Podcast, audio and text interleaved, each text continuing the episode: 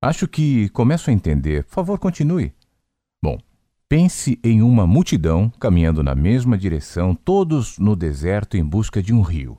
Todos olhando para baixo, somente ouvindo a voz de líderes que caminham à frente, dando voz de comando.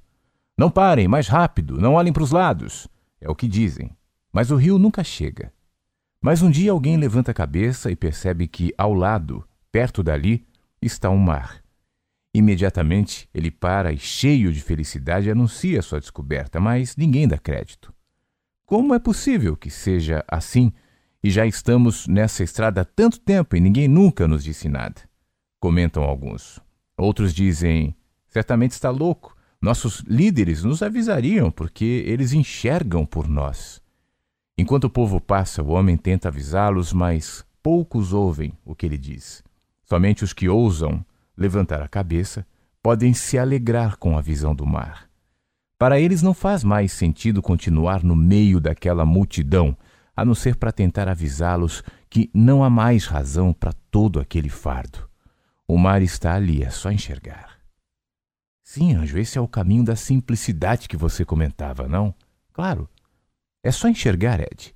É levantar a cabeça, deixar de fitar o chão e caminhar sob as vozes de comando que tentam lhes dizer o que é bom para vocês.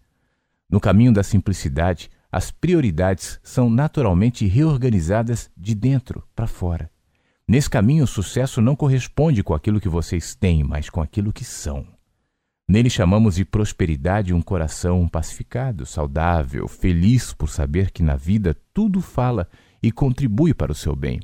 Esse entende que é no interior de cada um que vive o real significado das coisas e com o tempo aprende a valorizar o que acrescenta à alma e se afastar do que a desgasta. Quando eu falo sobre o caminho da simplicidade, eu me refiro a levantar a cabeça e enxergar o mar. É naquela direção que se encontrarão. E quando colocarem os pés nas águas, todo o resto, toda a paz, toda a alegria será consequência e se harmonizará à volta daqueles que sabem que estão no caminho do bem. Depois das palavras do anjo, um breve silêncio. Um está pensando em tudo, analisando o que ouviu, tentando captar o espírito das palavras, aquele que está por trás do código das letras. Outro percebe o momento do companheiro e se cala em respeito, sabendo que aquele tempo era necessário. Certamente uma cena incomum, Dois homens solitários em um fantástico paraíso, rodeados pela mais bela flora, árvores, flores, montanhas, pedras, jardins deslumbrando os olhos.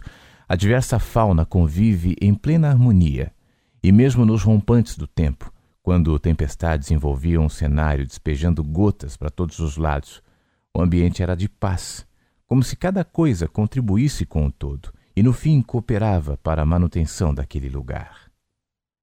Onde está sua mente?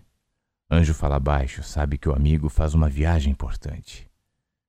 É estranho. Ed parece um pouco confuso.